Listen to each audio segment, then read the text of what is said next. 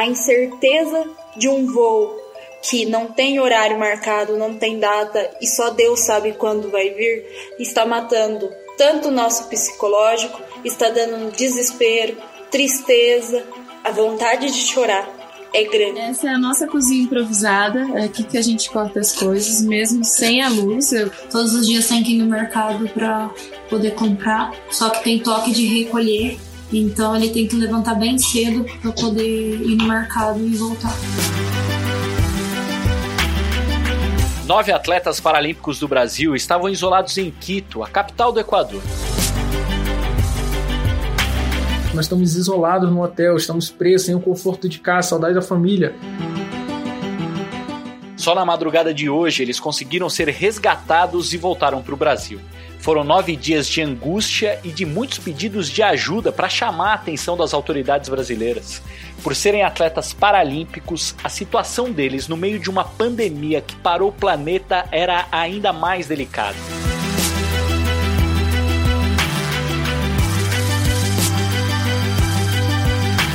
Seja muito bem-vindo ao Jogo em Casa, podcast do Globoesporte.com que aborda os impactos da crise do coronavírus no mundo do esporte.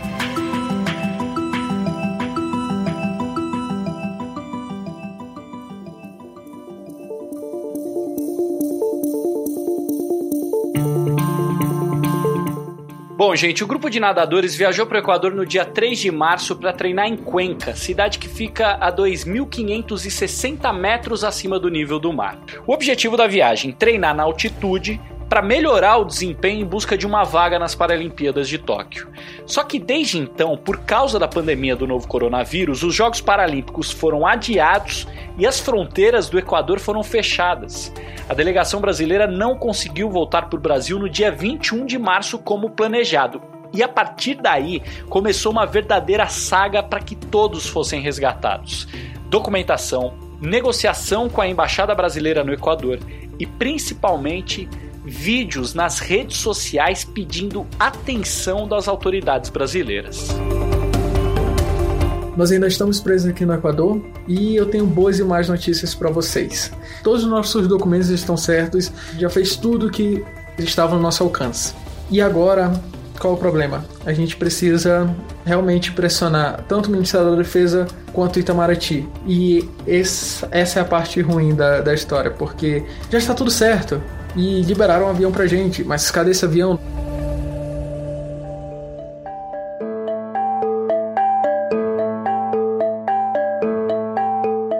O governo brasileiro prometeu ajuda, inclusive com a utilização de aeronaves da Força Aérea Brasileira, mas a resposta definitiva só veio quase 10 dias depois. Ontem, os atletas deixaram o Equador no começo da tarde e num voo fretado.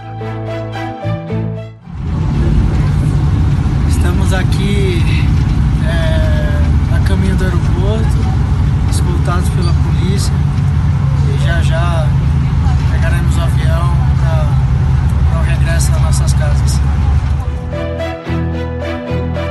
A Bruna Campos está acompanhando esse caso desde o começo. O Bruna, os atletas e o treinador da equipe foram isolados num hotel pago pelo Comitê Paralímpico Brasileiro, né? Mas outros problemas foram muito maiores do que resolver essa questão da estadia, por quê? É, Gui, eles tinham uma preocupação muito grande porque eles estavam com um grupo bem heterogêneo, com pessoas com paralisia cerebral, baixa visão, pessoas inclusive que fizeram tratamento oncológico recentemente e que por isso são do grupo de risco. Então, por isso essa necessidade, esse desespero até deles de voltarem para casa para poder estarem num lugar mais seguro, onde eles têm referência. A Raquel Viel, por exemplo, é deficiente visual, usa muito as mãos, ficaria muito mais segura estando na sua própria casa, né? E além disso, assim, existem pesquisas que mostram que os atletas paralímpicos tem um, uma questão, são mais suscetíveis a infecções e doenças e questões clínicas, principalmente respiratórias. Eu conversei com o médico do CT Paralímpico, o Ezio Gigley, e ele comentou que a incidência de, de casos clínicos em paralímpicos é o dobro de olímpicos, dos atletas olímpicos, e as respiratórias são 35% maiores entre os paralímpicos também. Então, eles são um grupo de risco que precisa ser olhado e cuidado com mais atenção mesmo.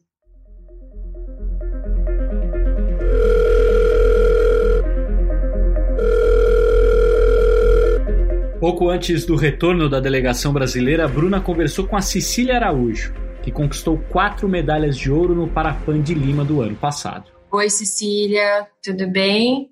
Tá me ouvindo? Estou te ouvindo, conseguimos. Quando vocês começaram a se dar conta que estava acontecendo a pandemia, que estava ganhando uma dimensão maior, assim? Quando chegamos aqui no dia 3, é, o Equador, se eu não me engano, tinha um, dois casos. Não, não tinha o que está hoje.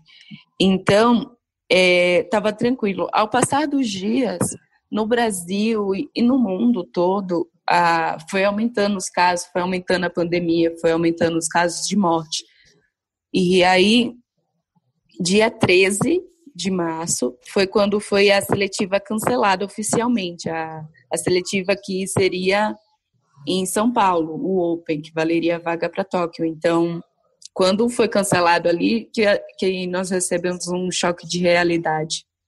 E vocês também souberam do adiamento dos jogos aí, né? E como é que foi para vocês? Vocês se esforçando tanto, indo para outro, para outro país fazer o treinamento? Olha, sinceramente, hoje, pela situação que está no mundo, porque tudo que estamos passando agora é um alívio. Tem toda a frustração de ter vindo para cá, de ter. Porque nós custeamos a nossa viagem, nós nós investimos em nós mesmos e chegar aqui acontecer isso, mas teve a frustração, mas hoje é um alívio saber que, que uma competição tão importante, a, a competição mais importante do ciclo, foi adiado, porque ninguém está conseguindo treinar, ninguém está tá conseguindo se dedicar às suas rotinas de treino. Quando vocês tiveram que voltar para Quito, como foi esse deslocamento? O que, que vocês foram sentindo ali? Estávamos na cidade de Cuenca, é uma cidade localizada a 500 quilômetros de, de Quito. E quando tivemos que voltar para Quito, vir para Quito, porque foi um pedido da embaixada e do consulado estarmos aqui, porque o voo, o voo de retorno podia sair qualquer hora, é, nós viemos de van todos os atletas, nós, o nosso grupo veio de van. Foi uma viagem bem, bem difícil. Foram 10 horas de viagem. Dentre, eu digo difícil porque eu nunca tinha visto é, andar assim de van, de carro e você vê deslizamento de terra na sua frente. A gente teve isso algumas vezes. Era isso foi bem, uhum. bem chocante assim para mim. Fora, tivemos duas paradas de, de controle do país, uma para medir a temperatura corporal de todas as pessoas que estavam naquele, na van, e a segunda para fazer tipo uma detetização, uma, uma detetização dentro do, da van e conferir se a gente tinha um, um papel que autoriza a circulação entre as cidades, porque no país está tendo toque de recolher. É, como é que vocês estão conseguindo lidar é, com essa situação aí de confinamento, né? De esperar uma resposta, cada um com as suas particularidades, se ajudando aí. Esses dias, para tentar manter a nossa limpeza mental, né, nossa sanidade, estávamos fazendo yoga, meditação. À tarde tinha um circuito para ter um movimento, né, um movimento de corpo mais voltado mais para a questão da saúde. E a gente foi levando tendo fé que um dia iria sair esse voo, que nós iríamos retornar o quanto antes para casa. Teve algum momento que bateu um desespero? Teve. Eu, eu falo assim por mim, mas eu sei que, que toda, cada um aqui teve. Cada um, cada pessoa, tanto nosso técnico quanto qualquer pessoa aqui do grupo teve um momento assim que, que se sentiu um pouco mais fraco, achando que não ia conseguir, que eu acho que foi uns três dias atrás, eu passei o dia inteiro chorando, não queria entrar em, rede social, não queria mais ver notícias, já, já estava um pouco desesperançosa do nosso retorno. Eu fiquei um, bastante triste. Os atletas paralímpicos finalmente voltaram, mas segundo o chanceler Ernesto Araújo, mais de 7 mil brasileiros ainda estão em países ao redor do mundo querendo voltar para casa, mas sem voos disponíveis.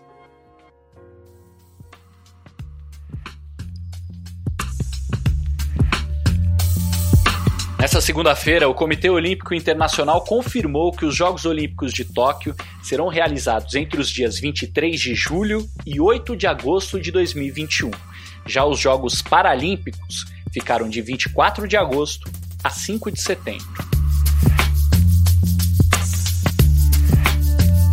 Olha que loucura, gente. Hoje, 31 de março, era para a seleção brasileira jogar contra o Peru em Lima. Seria a segunda rodada das eliminatórias para a Copa do Mundo no Catar. O primeiro jogo teria sido contra a Bolívia em Pernambuco. Eu e Eric Faria estávamos escalados para cobrir esses jogos. Mas claro, desde então tudo mudou e o Eric está na linha com a gente para falar sobre a seleção brasileira. E aí, Eric, tudo bem? Fala Gui, tudo bem? Um abraço para todo mundo que está ouvindo a gente. Pois é, eu estou vindo do futuro e eu lembro que o Brasil ganhou já de 5 a 0 da Bolívia e ia fazer a segunda partida contra a seleção peruana em Lima. Brincando, eu imagino que o Brasil ia ter assim uma boa atuação contra a, a Bolívia no Recife, que é um lugar que sempre traz boas recordações para a seleção brasileira. É, foi contra a Bolívia no Recife, que a seleção brasileira, enfim, é, se organizou e ganhou o Tetra em 94, né? Foi ali que os jogadores entraram em campo de mãos dadas contra esse mesmo adversário. Enfim, então tem todo esse astral bom para a seleção brasileira lá no Recife contra essa mesma é, seleção. Então o jogo contra o Peru seria um pouco mais difícil. A seleção peruana foi o adversário da seleção brasileira na Copa América, na final, que nós estávamos também acompanhando, né, Gui? E foi um jogo bom, um jogo duro, 3 a 1 vitória brasileira. A seleção peruana fez uma grande campanha aqui.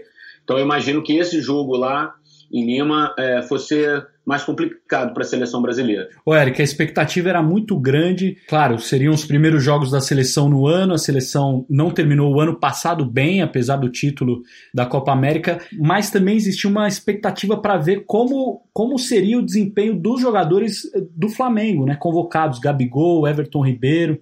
Então, Gui, assim, é muito complicado a gente falar, né? Porque todos eles foram desconvocados. É, quando a seleção brasileira fosse reunir novamente, haverá uma nova convocação.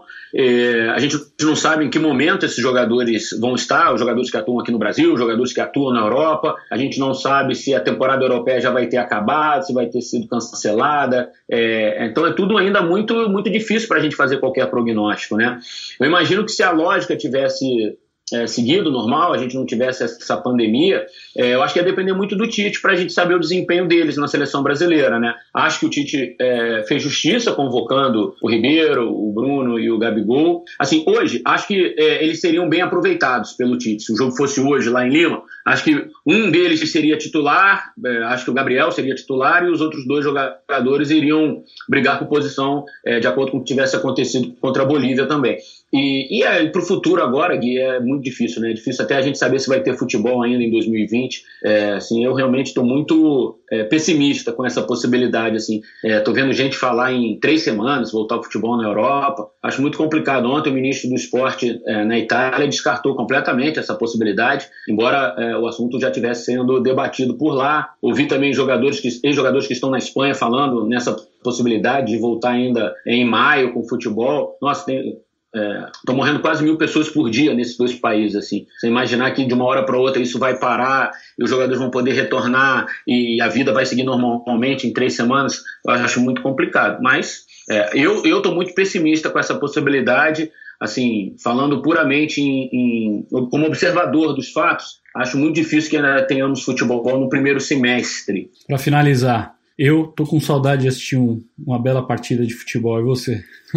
Ah, também, cara. Assim, é incrível porque on, é, no domingo eu estava é, apresentando troca de passes e, e a gente lembra que sempre que tem o troca de passes assim é pós-rodada, né? Então fica aquela melancolia, né, de saber que a gente está falando de coisas assim muito mais importantes do que o futebol, obviamente, mas que nas nossas vidas, é, talvez entre as coisas menos importantes, a mais importante seja o futebol, né? Uhum. e, e, faz toda a diferença no nosso dia a dia. A gente que trabalha com isso há, há tantos anos, assim, é, e a gente vê assim. Outro dia eu tive no, foi no supermercado e aí o, o rapaz que trabalhava lá falou: Ô Eric, esse futebol não volta, não. Não aguento mais ficar sem futebol. pois é, eu também. então, assim, eu imagino que as pessoas estejam, assim, realmente com, com muita saudade. O futebol, assim, aqui no Brasil, ele além de ser uma questão é, um esporte muito valioso, que proporciona muito dinheiro para todos os atores envolvidos, ele é de alguma forma também uma válvula de escape para o povo, assim, né? A gente tem tantos problemas sociais, assim, durante aqueles 90 minutos, as pessoas conseguem é, se realizar ali, né? Até essa, essa função o futebol tem e as pessoas dentro de casa, ainda mais nesse momento, é, não têm a companhia do futebol, né? O Alexandre Losetti, comentarista da Globo, está em contato com membros da comissão técnica da seleção brasileira para saber como eles estão lidando com tanta mudança na programação. Conta pra gente, Losetti. Oi Gui, que bom falar contigo. Eu conto para vocês que sem poder estar jogando em Lima, a comissão técnica da seleção brasileira está em casa, seguindo as orientações de quem tem juízo e tentando impor uma nova rotina de trabalho, sem jogos novos para assistir, sem ter como observar os seus jogadores em ação e até mesmo sem adversários em campo para estudar tudo por causa da pandemia do novo coronavírus. Nesta quarta-feira, haverá uma nova reunião em vídeo, cada um na sua casa, e um dos projetos embrionários que devem começar a sair do papel é a criação de uma espécie de material didático, um modelo do trabalho desenvolvido por essa comissão, com seus treinamentos, com situações de jogo, a aplicação dos métodos, um guia mesmo que a comissão possa usar com os jogadores, até nas entrevistas, como se portar momento de marcação com linhas recuadas, ou então atacando, como aplicar o jogo de triangulações é, pelos lados do campo, tudo isso deve virar um guia de trabalho nesses próximos meses. De casa, o Tite também deve supervisionar a criação de um banco de dados, tudo esse, todos esses aspectos catalogados. E sabe que até mesmo esses jogos antigos que o Sport TV tem reprisado na sua faixa especial acabam se tornando foco de debate do grupo de trabalho da seleção. Agora, num ritmo mais informal, de observar mudanças, evoluções, como a seleção se comportava há 10, 15, 20, 25 anos atrás, como o futebol mudou durante todo esse período. É uma tentativa de aproveitar bem essa parada forçada. Agora, qual é o tamanho dessa parada, Gui? Além desses jogos de março, a Copa América também foi adiada para o ano que vem e os amistosos de junho devem ser cancelados. Isso significa que a seleção volta a jogar em setembro. A convocação de 24 jogadores feita no início de março, obviamente, não valerá para a próxima. Algumas mudanças vão acabar acontecendo e o calendário de clubes vai ficar ainda mais enxuto, conflitante com as datas FIFA. São todas questões que a seleção vai ter que resolver. Tomara que num futuro bem próximo. Por enquanto é isso, Gui. É uma honra participar de um podcast com tanta gente que eu admiro e que vai ser muito importante para prestar serviço e informar a sociedade nesse momento tão delicado. Um abraço grande para você e todo mundo por favor, ficando em casa. Para encerrar esse assunto, gente, vamos trazer o nosso Martim Fernandes para a conversa, porque o Martim tem novidades sobre o calendário das eliminatórias para a Copa do Mundo do Catar. E aí, Martim, tudo bem? Tudo bem, Gui? Tudo bem? Um abraço para todo mundo que nos ouve. É isso. As eliminatórias que deveriam estar começando agora, em março, né, foram empurradas para frente e no melhor cenário, no cenário mais otimista, as eliminatórias começam em setembro. Haveria uma data FIFA em junho também, prévia ali à Copa América de 2020, mas essa data FIFA, assim como a Copa América, não vão ser, não vão acontecer em 2020. Então a próxima, o próximo período em que as seleções se reúnem será só em setembro. Então, neste ano tem data FIFA em setembro, outubro e novembro. Então, com isso, daria para fazer seis jogos de eliminatórias em 2020. A data FIFA seguinte, a primeira de 2021, é em março, que originalmente estavam reservadas para amistosos. Tudo indica que daqui para frente, os períodos em que as seleções se reúnem, as datas FIFA, serão usadas para jogos das eliminatórias e não para amistosos. Isso porque não está na mesa uma discussão sobre mudar o formato das eliminatórias sul-americanas. Aqui na América do Sul, é, pontos corridos, todos contra todos, 18 rodadas, o que ocupa dois anos do calendário. E por causa da pandemia do coronavírus, teve muita conversa sobre diminuir o número de datas, fazer com outro formato, dois grupos, fazer uma, um torneio mais curto, mais rápido, mas isso não está sendo discutido. A Comebol e a FIFA querem manter o formato atual de todos contra todos e de volta, e isso vai ocupar 18 datas. Portanto, a tendência é que que tenhamos menos amistosos para que essas datas FIFA sejam usadas para os jogos das eliminatórias, para os jogos valendo.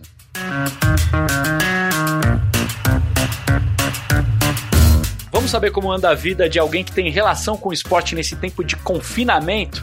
A nossa convidada de hoje é a comentarista Ana Thaís Matos. O que será que a Ana está aprendendo neste período de isolamento? Que tipo de reflexão passou pela cabeça dela? Oi Gui, um beijo para você, para quem acompanha o jogo em casa. Bom, esse período de quarentena serviu para eu, tem servido na verdade para eu reavaliar as minhas questões profissionais, né? Eu atualmente exerço a função de comentarista de futebol, algo muito específico e no momento em que não se tem campeonatos, é, não tem jogo, a minha função fica muito marginal, né? É, muito às margens mesmo. Então eu tenho repensado muito a questão do conteúdo, o quanto eu ainda posso render, porque antes de ser comentarista de futebol eu sou jornalista, né? E, e posso trabalhar em qualquer área. Eu vejo os meus amigos repórteres sendo deslocados ali para trabalhar em outra editoria e eu vejo e eu parei para pensar como eu posso render mais, além desse núcleo do futebol, que é o núcleo que eu trabalho e amo com, com e amo demais. Mas tem me servido para aprender, para ressignificar muito a minha função, para valorizar a minha função, mas mais do que isso, para pensar de qual forma eu posso ter mais conteúdo, contribuir com conteúdo além desse microcosmo que é o futebol, que é o que a gente vive. É isso, Gui, um beijo e parabéns aí pelo podcast.